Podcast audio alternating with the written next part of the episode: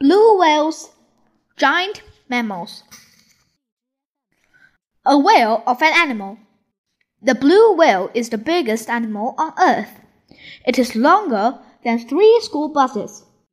It is as heavy as 33 elephants.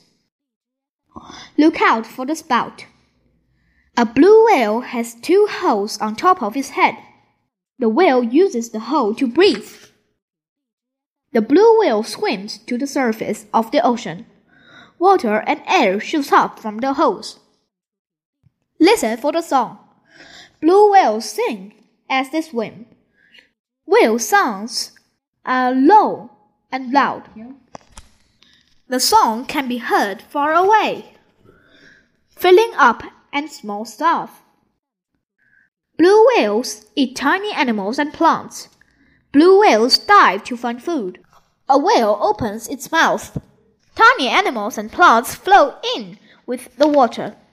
A blue whale has baleen in its mouth. Baleen is like stiff hair. The water goes out through the baleen. The food stays inside. Blue whales eat a lot. The food helps them grow blubber. Blubber is a kind of fat. It keeps the whales warm in cold water. Great big babies. A baby blue whale is a calf.